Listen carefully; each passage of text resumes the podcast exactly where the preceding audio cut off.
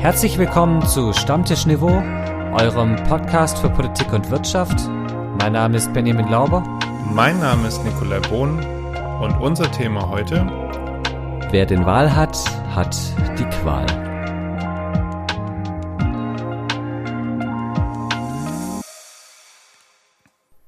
Grüß Gott, Bohn.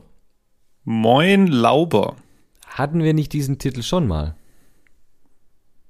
Oh, das habe ich jetzt nicht geprüft, ehrlich gesagt. Ich weiß es nicht genau, aber ich habe jetzt, ich, ich dachte, äh, ist ja eigentlich auch egal, aber ich, äh, ich habe ihn einfach jetzt vorgelesen. Du hast ihn ja, du hast ihn ja erfunden. Dann, dann gibt's halt mehrere von, ja, wahrscheinlich habe ich, ich finde ihn, ich finde ihn halt ein Klassiker. Das ist halt, äh, ja. Benny, komm, unnützes Wissen, unnützes Wissen der Woche. Im US-amerikanischen Bundesstaat South Carolina ist man als Terrorist dazu verpflichtet, sich vorher bei den Behörden zu registrieren und anzugeben, was genau man vorhat. Ansonsten droht eine Strafe von 25.000 Dollar und 10 Jahre Gefängnis. Da frage ich mich persönlich. ich fand es sehr schön, was, als unnützes Wissen heute. was bekommt man in South Carolina, wenn man sich nicht registriert und trotzdem einen Terroranschlag vollübt. Ist es dann dieselbe Strafe? Das steht natürlich nicht im Buch drin, ne? Ah, das ist jetzt eine, das ist gut, nee, ist eine gute Frage, weil da geht es ja eigentlich nur darum, dass man sich nicht registriert. Aber was ist, wenn man was macht? Ja, das stimmt. Das wird wahrscheinlich aufaddiert. Zu was in dem Fall? Naja, zu diesen 25.000 Dollar und 10 Jahre Gefängnis. Ach so, ja, okay. Weil die gibt es ja, ja, weil man äh, sich nicht registriert hat. Ja, aber es ist auch das Land, wo, in dem es dreimal lebenslänglich gibt. Das ist äh, in der Tat wahr und ich weiß immer noch nicht, wie das funktionieren soll, aber äh, in den USA laufen ja manche Sachen sowieso etwas chaotisch. Du hast es, also ich finde, als ob du, als ob du es rausgesucht hättest aus dem Buch. Aber du gehst natürlich immer grundsätzlich streng chronologisch vor. Ähm, was auch chronologisch vorgeht und wo wir nicht ganz wissen, was in den USA eigentlich gerade wieder abgeht. Am Dienstag ist der Sprecher äh, der Republikaner im US-Repräsentantenhaus McCarthy überraschend aus dem Amt gejagt worden, als erster Sprecher überhaupt. Benny, was ist passiert? Ja, so halb überraschend, oder? Also es, er hatte ja schon einige Zeit jetzt ein einiges an Gegenwind auszuhalten. Aber ja, McCarthy, der Sprecher des Repräsentantenhauses, ist Republikaner und äh, traditionell ist der Sprecher des Repräsentantenhauses in den USA eine sehr wichtige Position, denn es ist äh, von der vom von der Hierarchie her die dritthöchste Position nach Präsidenten und Vizepräsidenten. Und äh, da im Repräsentantenhaus gibt es eine knappe Mehrheit der Republikaner. Und äh, McCarthy ist denen zu moderat und zu weich gewaschen und gibt den Demokraten zu viel. Und jetzt hat äh, einer der etwas härteren Republikaner einen Abwahlantrag gestellt. Äh, und dieser kam mit Mehrheit durch. Und im Unterschied, und das muss man vielleicht dazu sagen, im Unterschied zum, zum Deutschen Bundestag, wo man den Kanzler ja nur oder die Kanzlerin ja nur abwählen kann, wenn man einen Gegenkandidaten oder eine Gegenkandidatin aufstellt, ist es im Repräsentantenhaus nicht vorgesehen. Das heißt, da gab es keine Gegenkandidatur, sondern es war einfach nur eine Abwahl.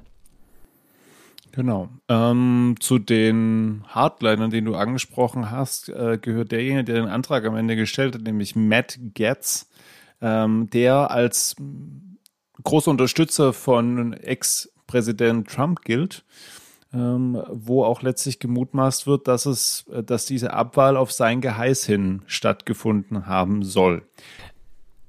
Man darf nur daran erinnern, im Januar brauchte McCarthy 15 Abstimmungsrunden, um überhaupt erst in diesen Posten zu kommen. Und jetzt hat er nur eine gebraucht, um abgesetzt zu werden. Und äh, naja, er hat Geschichte geschrieben, das kann man ihm, das muss man ihm lassen, weil er der Erste ist in der Geschichte der Vereinigten Staaten, der äh, als Sprecher des Repräsentantenhauses abgewählt wird. Aber da ist jetzt ein Vakuum. Und eigentlich gibt es, so zumindest alle Analysten, nicht wirklich jemand, der dieses Vakuum füllen kann. Und das ist natürlich super schwierig momentan für die Republikaner, äh, weil wir haben jetzt noch, ich glaube, knappe zwölf Monate bis zum zu den neuen Präsidentschaftswahlen und damit auch zu den, ähm, ich glaube, Im Repräsentantenhaus wird die Hälfte gewählt und im Senat wird, wird die Hälfte der jeweiligen Sitze gewählt. Naja, und in Florida gibt's noch einen Senator, der da was dagegen hat, dass er abgesetzt, äh, äh, Gouverneur, Entschuldigung, ähm, nicht Senator, der abgesetzt werden möchte, nämlich Ron DeSantis, über den wir auch schon hm. gesprochen haben, der sich eigentlich momentan in Stellung bringt gegen Trump. Ja.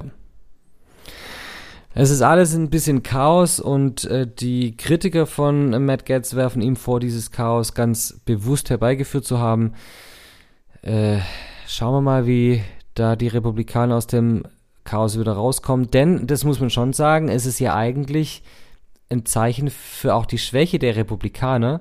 Sie haben bei den Midterms nicht so viele Stimmen gewonnen, wie sie gedacht haben. Trump, das war eine Niederlage von Trump, weil eigentlich alle seine Kandidaten durchgefallen sind. Ähm, die Demokraten haben deutlich besser abgeschnitten, obwohl Joe Biden verheerende Umfragewerte hat. Äh, und jetzt da so ein Chaos herbeizuführen. Im Regelfall gutieren das die Wählerinnen und Wähler in Amerika nicht. Aber man wird sehen, im Moment ist ja, was Wählerinnen und Wähler angeht und wer, wer auf einer Welle nach oben schwimmt, nicht mehr immer nur logisch nachvollziehbar. Ich bin, ich bin persönlich gespannt, wie es weitergehen wird, weil ich befürchte, dass jetzt diese ganzen Kämpfe zwischen Demokraten und Republikanern und auch die innerparteilichen Kämpfe jetzt extrem an Fahrt aufnehmen werden, so nach der parlamentarischen äh, Sommerpause. Für mich, also ich war äh, im August in Washington und da hat man so, also ich habe so eine gewisse Ruhe gespürt, so in der ganzen Stadt, ähm, in allen äh, Regierungsgebäuden, ähm, im Kapitol, im Supreme Court, überall so, weil einfach so geschäftige Ruhe war der Sommerpause. Und als es jetzt angefangen hat zu knallen, dachte ich, ja, das war genau das, was Washington, also da war, das war so ein bisschen die Ruhe vorm Sturm, glaube ich, am Ende. Und ähm, ich befürchte, das wird jetzt immer mehr zunehmen. Ich glaube, dass zunächst mal die Demokraten sich einfach zurücklehnen und zugucken, was die Republikaner da machen. Denn eigentlich haben sie ja eine ganz komfortable Situation im Moment. Die Republikaner sind mit internen Grabenkämpfen beschäftigt und das bedeutet auch, dass sie eben nicht das volle Geschütz gegen Biden auffahren können. Über wen wir auf jeden Fall im Zuge der USA auch immer wieder gesprochen haben, war China. Und ähm, wir dachten uns, wir sprechen nochmal kurz ein wirtschaftliches Thema die Woche an, ähm, weil die EU Untersuchungen äh, gegen marktschädigendes Verhalten äh, gegen China eingeleitet hat. Benny, in aller Kürze, ähm, was findet die EU jetzt gerade wieder nicht so toll, was China macht, weil dass die Chinesen viele wirtschaftliche Sachen machen, die jetzt nicht so toll sind in der EU, das haben wir auch schon thematisiert. Naja, also China flutet den europäischen Markt mit relativ günstigen E-Autos und äh, verdrängt damit natürlich oder nimmt da sehr viel Markt ein und die europäischen Hersteller sind da ein bisschen hinten dran. Und der Vorwurf an China ist, dass es die äh, Wertschöpfungsketten und die Produktionsketten mit äh, was das, illegalen Subventionen, ist, ist, der, ist das Zitat, mit illegalen Subventionen unterfüttert und äh, damit einen Vorteil herstellt, der nicht erlaubt ist. Ehrlich gesagt, musst du mir jetzt als Wirtschaftler erklären, was denn illegale Subventionen sind. Ähm, Subventionen sind dann legal, wenn sie jetzt innerhalb des Landes eine Subventionierung darstellen, die keinen massiven negativen Einfluss auf andere Handelspartner haben. Ja, also in dem Fall, nein, du guckst so ein bisschen kritisch so. Na, ich gucke nur verwirrt, weil haben nicht Subventionen per Definition immer einen negativen Einfluss auf alle? Ist es nicht das mm. Ziel von Subventionen, dass es eigentlich einen Vorteil schafft für eine bestimmte Gruppe, Branche, was auch immer? Das ja, aber wir bleiben jetzt mal im Beispiel. Das Dieselprivileg in Deutschland. Ja. Das ist eine legale Subventionierung von Industrietreibstoff. Ja, was aber jetzt nicht per se irgendwie anderen Wettbewerbern in der EU schadet, weil jetzt bei uns Diesel ein paar Cent günstiger ist als bei anderen, ja, weil da die Steuer einfach erniedrigt worden ist. So. Wenn ist jetzt erniedrigt aber worden, das finde ich eine sehr, Entschuldigung, aber das finde ich eine sehr schöne ja, okay. Formulierung. Die Steuer wurde erniedrigt. Du böse Steuer. Böse Steuer. Böse, böse Steuer. ah, okay. Okay, gut, das, ja. Nein, jetzt kriege ich gerade Bilder nicht mehr aus dem Kopf. Okay, lassen wir das Thema. Ähm, der, Wirtschafts-, so. der Wirtschaftskommissar mit Peitsche und. Äh oh, Benny, genau das, das ist genau das, was ich gerade aus dem Kopf kriegen wollte. Und du hast vorhin gesagt, wir sind kein Sex-Podcast. Okay, also können wir jetzt mal wieder seriös bleiben. Wir sind ein seriöser Podcast. Natürlich. Ja? Ähm, anders wäre es jetzt, wenn Deutschland zum Beispiel ein Unternehmen oder ein Unternehmen der gewissen Branche einseitig bevorteilt, um einen Vorteil gegenüber zum Beispiel äh, Frankreich zu erlangen. Ja, deswegen gibt es zum Beispiel auch immer wieder Stress rund um die äh, staatliche Beteiligung von Deutschland und Frankreich an Airbus. Benny, äh, du, du ich bin immer noch bei dem ich bin immer noch bei dem erniedrigten Preis. Es tut mir wirklich leid. Nein, die erniedrigte Steuer. Der Preis wurde nicht erniedrigt. Die, die Steuer wurde erniedrigt. Ich kann nicht mehr. Im Gegensatz zu Boeing in den USA, die Oh Mann, ey, Benny. Das ist so ein schönes Thema. Und du machst es echt kaputt. Nein, komm, komm, erzähl mir, erzähl mir mehr von Boeing. Okay. Boeing wird ja von Frankreich in Deutschland unterstützt, beziehungsweise die haben da staatliche Anteil daran. Boeing ist ja zum Teil ein US- äh, Staatskonzern, äh, die jeweils halt äh, Flugzeuge bauen.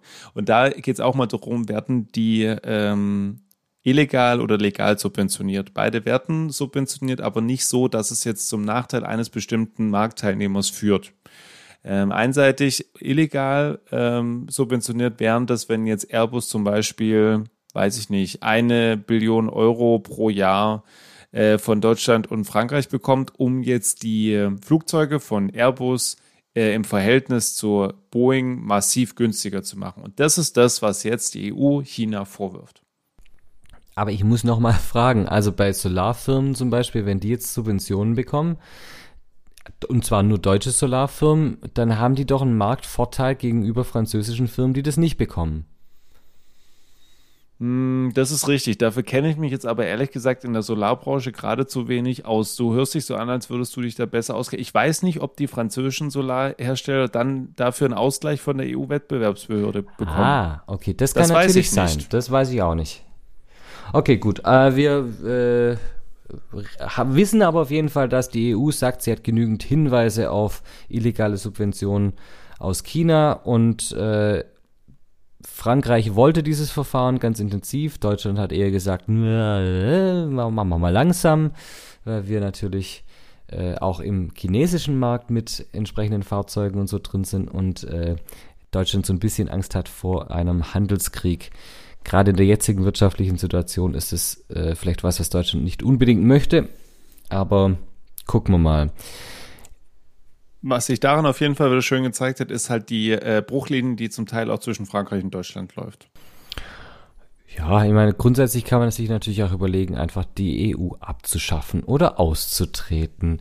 Und da gibt's ja manche Parteien, die das auch in Deutschland fordern, allen voran die Alternative für Deutschland. Und die hat jetzt in den anstehenden Landtagswahlen in Hessen und in Bayern das erste Mal Gelegenheit, ihren Umfragehöhenflug in zählbare Stimmen an der Wahlurne umzusetzen.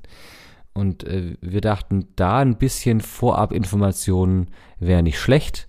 Und diese kriegt ihr wie immer als Hintergrundwissen. Hintergrundwissen. Hintergrundwissen. Hintergrundwissen.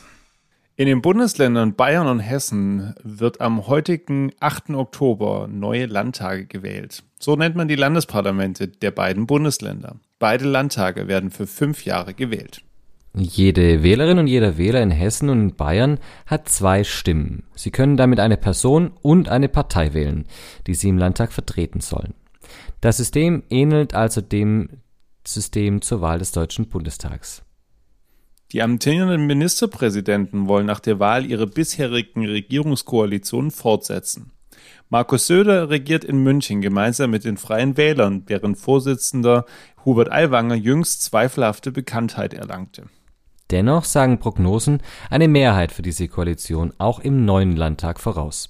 Voraussetzung ist, dass die CSU nicht zu stark abrutscht. Nach aktuellen Umfrageergebnissen vom Beginn der Woche steht die CSU bei knapp 36 Prozent, die Freien Wähler bei 15 Prozent. Die drei Parteien der Berliner Ampelkoalition sind in Bayern schwach und kämen nach den Prognosen gemeinsam nur auf einen Stimmenanteil von ca. 28 Prozent. Die Linke droht in die Bedeutungslosigkeit abzurutschen. In Hessen zeigt sich im Kampf um die Plätze ein etwas anderes Bild. Die CDU von Ministerpräsident Boris Rhein liegt aktuell laut Umfrage zum Beginn der Woche mit großem Abstand vorn. Dahinter Grüne, SPD und AfD mit jeweils 16 Prozent fast gleich auf. Auch hier gibt es eine gute Chance zur Fortsetzung der Regierungskoalition von CDU und Grünen. Die FDP dagegen muss um den Verbleib im Landtag zittern. Die Linke darf mit Prognosen knapp unter der 5%-Marke noch hoffen. Das Besondere an Hessen? Die Spitzenkandidatin der SPD ist die aktuelle Bundesinnenministerin Nancy Faeser. Sie ist vor allem bei der aktuellen Migrationsdebatte schwer unter Druck. Sie hat angekündigt, nicht nach Hessen in die Opposition zu gehen, sollte sie die Wahlen verlieren. Die Wahlen am Sonntag werden in vielerlei Hinsicht Aufschluss geben. Zum einen finden sie in der Mitte der Legislaturperiode statt und sind damit eine Art Zwischenzeugnis für die Bundesregierung. Zum anderen könnte nicht nur über das politische Schicksal einiger Spitzenkandidaten, sondern vielleicht sogar über den Fortbestand der Bundesregierung entschieden werden. Auch für das Superwahljahr 2024 könnten die Ergebnisse einen Vorgeschmack bieten. Wie geht es mit der Linken weiter? Wird der Aufstieg der AfD gestoppt werden? Wie steht es um den Rückhalt der Ampelkoalition im Bund? Und kann die CDU aus ihrer Oppositionsrolle Profit schlagen? Meinung. Meinung. Nick, mit welcher von den Fragen möchtest du anfangen? Ähm, wie geht's mit der Linken weiter? Äh, Fange ich mal an. Ähm, ja, ehrlich gesagt befürchte ich langsam aber sicher gar nicht mehr. Ich glaube tatsächlich, dass die Linke verstärkt zu einer kleinen Regionalpartei abrutschen wird. Offensichtlich schafft die Linke nicht mehr, obwohl die SPD ja, glaube ich, laut Umfragen und ähm, nach Meinung von vielen Wählerinnen und Wählern jetzt nicht mehr für das S in SPD, für das Soziale steht, kann die Linke daraus keinen Profit schlagen und ist keine soziale Alternative offensichtlich. Und damit, wenn sie in Hessen rausrutschen, sind sie aus dem letzten westdeutschen Landtag rausgeflogen. Natürlich ist dann die Frage, in Thüringen wird nächstes Jahr gewählt. Da sind sie einfach groß. Da stellen sie aktuell auch noch den Ministerpräsidenten mit Bodo Ramelow. Aber ich glaube, dass die Linke tatsächlich wirklich ihren Abwärtstrend, den sie seit 21 bei der Bundestagswahl spätestens hat, kaum noch stoppen wird. Spannend ist ja auch, dass die SPD andersrum keinen keinen Profit schlägt aus der Schwäche der Linken. Man könnte ja auch sagen, naja, dann gehen die halt wieder in Anführungszeichen zurück zur SPD, zur Mutterpartei. Aber das machen sie auch nicht. Also gerade im Westen hat, als die Linke da angetreten ist, sind einige SPD-Wählerinnen und Wähler rüber, äh, aber die kommen jetzt nicht zurück. Äh, die Linke macht es aber im Moment auch allen einfach, sie nicht zu wählen, weil sie so intern zerstritten ist, dass es ja fast, also das ist ja fast schon tragisch. Es tut ein bisschen weh sogar, das zu sehen. Äh, und wenn jetzt wirklich, wie manche Gerüchte in der Gerüchteküche brodeln, äh, Sarah Wagenknecht zusammen mit Boris Palmer eine neue Partei aufmachen, dann, dann ist es eh rum. Also, man, die kommen dann auch nicht rein, aber das sind dann einfach dann nochmal zwei Prozent, die da weggehen. In Hessen ist im Moment der Wahltrend so, dass die Linke bei 3,6 Prozent steht. Wahlergebnis 2018 war 6,3, also auch nicht so viel über der 5%-Hürde. Äh, und in Bayern ist im Moment die Linke bei äh, 1,4 Prozent in den Prognosen. Das ist richtig wenig. Also ich glaube, man kann, also ohne jetzt die Glaskugel rauszuholen, aber ich würde sagen, die Linke kommt in Bayern nicht in den Landtag. Ich würde sogar so weit gehen, also in Bayern taucht sie in manchen äh, Wahlumfragen gar nicht mehr auf, weil sie nicht mehr messbar ist. Ich glaube, dass sie aus beidem am Ende rausfliegen wird. Und ob man das jetzt, äh, weiß ich nicht, ich habe da gar keine Meinung dazu, aber äh, was auf jeden Fall erkennbar ist, ein Trend, den jetzt auch du letztlich gerade nochmal formuliert hast, dass wir eine starke Zersplitterung von einzelnen Gruppen ähm, des im klassischen Sinne linken Spektrums haben im Parteiensystem. Ja, wenn Sarah Wagenknecht und Boris Palmer wirklich versuchen, eine neue Partei zu gründen, ähm, dann wird es für die Linke auch schwer, ja, und ähm, wie du zu Recht sagst, all die SPD profitiert eigentlich nicht davon, dass links momentan von ihnen Chaos herrscht. Auch deswegen, weil in gewisser Weise die Grünen, zumindest wenn man jetzt die zwei Bundesländer nimmt, und man kann wahrscheinlich in Westdeutschland noch ein paar andere nennen, nicht zuletzt Baden-Württemberg, die Grünen in dieser linken, in diesem linken Teil des Parteienspektrums ein Stück weit inzwischen die Führungsposition übernommen haben. Wenn wir uns anschauen, in äh, Hessen ist es im Moment so, dass die Grünen in, den, in der ganz aktuellen, in dem Wahltrend von dieser Woche äh, bei 16,9 liegt. Das ist zwar knapp drei Prozent weniger als bei dem, als bei der Wahl 2018, aber natürlich jetzt im Verhältnis von dem, wie die Ampel dasteht, bundesweit noch ein ganz, also wenn das so ausgeht, sind glaube ich alle Grünen in Hessen einigermaßen zufrieden. Äh, die SPD bei 16,2.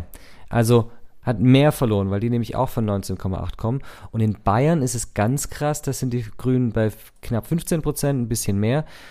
Auch 2% runter von 17,6, aber auch jetzt nicht extrem abgestützt. Und die SPD aber von ihrem, ich glaube, es war damals auch das historisch schlechteste mit 9,7, jetzt auf 8,7. Also nur noch die Hälfte im Prinzip der grünen Wählerschaft. Und das ist natürlich eigentlich für eine Kanzlerpartei völlig verheerend. Also noch nicht mal 10% in Bayern im Moment und an jetzt im Moment dritter Stelle zurückgefallen in Hessen. Huh. Kommt es aber ehrlich gesagt überraschend für dich? Nicht so wirklich, weil, die, wie gesagt, die Entwicklung der letzten, letzten Jahre war so. Und wir hatten es ja auch in dem Podcast ein paar Mal. Die Grünen haben es geschafft, über die letzten Jahre sich eine Stammwählerschaft aufzubauen, zumindest in Westdeutschland. Ja, Ostdeutschland ein ganz schwieriges Pflaster im Moment für die Grünen, aber in Westdeutschland von, ich sag jetzt mal irgendwas um die 15 Prozent in fast allen Bundesländern, die, egal wie der Wind weht im Moment, und er weht auch den Grünen maximal ins Gesicht gerade, müssen wir nicht drum rumreden, trotzdem da die Stange halten. Und das hat die SPD nicht mehr. Und ich könnte mir vorstellen, diejenigen, die Stamm, Stammwählerschaft der SPD wird auch zum Teil gerade von der Partei so, wir können ja vielleicht mal eine Folge machen, was die Regierungskoalition schon geschafft hat, bevor wir immer nur draufhauen, was sie nicht geschafft haben. Äh, aber trotz dessen, was sie zur Halbzeit schon geschafft haben, ist es trotzdem ja so, dass einfach viele von der SPD unter anderem und von Olaf Scholz enttäuscht sind. Ähm, und das aus verschiedensten Gründen, so die man nachvollziehen kann. Also einen Kanzlerbonus hat die SPD nicht. Nee, um Aktuell? Nein. Vorsichtig auszudrücken. Egal, ob er jetzt ja. hier in den letzten Wochen mal endlich seine Richtlinienkompetenz mal was rausgezogen hat und man sich auch fragen kann, war das der richtige wow. Zeitpunkt? Ja. Wow. Aber lass uns kurz über die FDP reden, weil das ist natürlich, ja. äh, für die FDP sieht's auch ziemlich heftig aus. Die FDP war in Bayern 2018 oder ist jetzt noch im Landtag drin, war damals ganz knapp mit 5,1 Prozent, liegt da jetzt im Moment bei 3,9 und hat zwar zum letzten Wahltrend einen halben Prozentpunkt gewonnen, aber das sieht noch, das sieht ziemlich danach aus, dass sie rausfliegen. Also da müsste schon einiges passieren.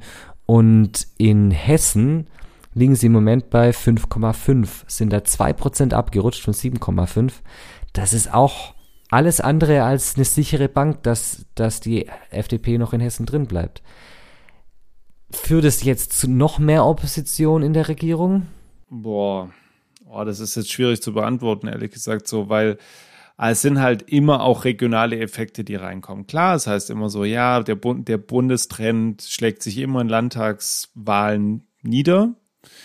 Aber hier haben wir jetzt halt auch trotzdem auch Land, also landspezifische Dinge, ja. Also die Freien Wähler zum Beispiel in Bayern, die spielen jetzt Bundestags, also bundesmäßig keine Rolle, ja. Natürlich äh, ist das, was mit Hubert Aiwanger und dieser äh, diesem Pamphlet, was in seiner Schulzeit ähm, geschrieben haben soll, ähm, auch extrem bundesweit hochgekocht. Aber im Endeffekt ist, sind die Freien Wähler ein, eine regionale Errungenschaft Bayerns in dem Fall, ja. Also ich meine, 15 Prozent haben sie in keinem anderen Bundesland. Aber ähm, von dem her wird es kein Effekt da, sein. Wenn ich dich da kurz unterbrechen darf, in Hessen sind sie immerhin jetzt in den letzten Umfragen bei 4,3 und waren auch schon bei 5 Prozent. Und die waren davor bei 3 Prozent. Also sagen wir mal, die ziehen inzwischen schon auch ein paar. Und das Bittere ist ja, dass die ziehen wegen oder trotz Aiwanger. Ich bin mir nicht sicher. Wahrscheinlich. Trotz. Ich glaube, Oder gerade ich, wegen. Genau, ich glaube inzwischen, dass es eher wegen Aiwanger ist, weil wenn man sich mal anschaut, in Bayern äh, liegen die jetzt bei 15,5 Prozent. Das sind 4 Prozent mehr als bei der letzten Landtagswahl. Mhm. Und die CSU hat, verliert ein Prozent, so im, wie gesagt im Moment nach den, nach den äh, Wahltrends. Und die AfD gewinnt zwar, aber in Anführungszeichen nur 3,8 Prozent auf 14. Ja, also nicht so, dass die AfD da jetzt einen Erdrutschsieg ja. einfahren wird. Gar nicht. Ähm, aber ja, ich, ich bin einfach gespannt drauf, äh, wie es wie es ausgehen wird. Ich gehe davon aus, Bayern wird halt mit der CSU gewinnen. Ähm, in, in, in Hessen äh, wird es auch letztlich eine CDU-Regierung geben. Das ist, glaube ich, klar. Die Frage ist, was passiert auf den Plätzen am Ende und welche Koalition wird es am Ende geben. Ähm, vielleicht will die Hessen äh, CDU am Ende doch nicht mit den Grünen weiterarbeiten, weil es in Koalitionsverhandlungen irgendwas gibt, wo es knirscht.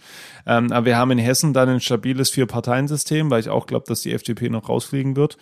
Und auch die Frage kam jetzt ja gar nicht, ja, aber auch die FDP ist die Frage. Die FDP wird zunehmend nicht mehr wahrgenommen. Und dagegen kann sich durchaus natürlich im Bund ein neuer Trend entwickeln, dass sich Buschmann, Lindner ähm, und Co. vielleicht noch weiter etablieren wollen in der Ampelkoalition, um natürlich ihren Fortbestand zu sichern. Aber es hat hier nicht gewirkt. Das ist das, was ich, was ich nicht verstehe. Ganz anscheinend hat die Strategie ist nicht aufgegangen.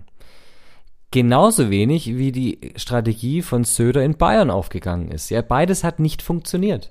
Und äh, ja, aber wahrscheinlich hast du recht, wahrscheinlich gehen sie da trotzdem wie Geist auf der Apfelputze. Ja, das also steht ist für mich eigentlich ziemlich sicher. So. Wie ist es so mit neuen sozialen Medien, Herr Lauber? Sind Sie da auch vertreten? Hm, ich glaube, wir haben einen Instagram-Account, der heißt, wenn ah. mich nicht alles täuscht, auch Stammtischniveau. Okay, alles klar. Aber TikTok Be Real, das äh, ist, äh, ne, ist eher so, da sind wir Outsider. Da sind wir ja noch. Vielleicht machen, vielleicht müssen wir mal da einsteigen. Oh mein Gott, komm, bring uns jetzt nicht irgendwo in Teufelsküche, ich sag's dir. Komm, hau mal deinen Flachwitz raus. Das mache ich sehr gern. Was ist rot und steht am Kopierer? Ich weiß es nicht. Was steht, was ist rot und steht am Kopierer? Der Paprikant. Okay. Ich fand ihn gut. Der hat mir gefallen. Ganz, ganz kurz, wie stehst du zum Thema grüne Paprika? Äh, braucht niemand. Sehe ich auch so. ja, wir Gut. wünschen euch eine schöne Woche. Grüße an alle grüne Paprika-Liebhaber da draußen. Wir hören uns nächste Woche wieder. Macht's gut, bis dann. Macht's gut, ciao.